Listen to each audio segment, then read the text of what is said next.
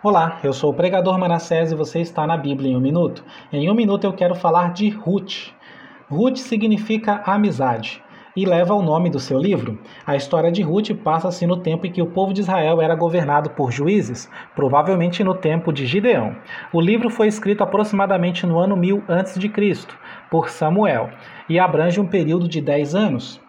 A história de Ruth é a seguinte: Ruth é uma jovem do país de Moabe, casa com um israelita, filho de Noemi. Esse vem a morrer. Então Ruth se apega à sua sogra, demonstrando profunda devoção ao Deus de Israel. Noemi e Ruth vão morar em Belém e depois de algum tempo Ruth casa de novo, agora com Boaz, um parente do seu primeiro marido.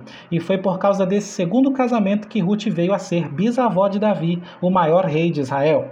As histórias dos juízes mostram as desgraças que vieram quando o povo de Deus se afastou dele. Esse livro, porém, conta as bênçãos que recebe uma estrangeira quando se volta para o Deus de Israel e assim passa a fazer parte do seu povo. O livro tem por objetivo registrar a origem de Davi.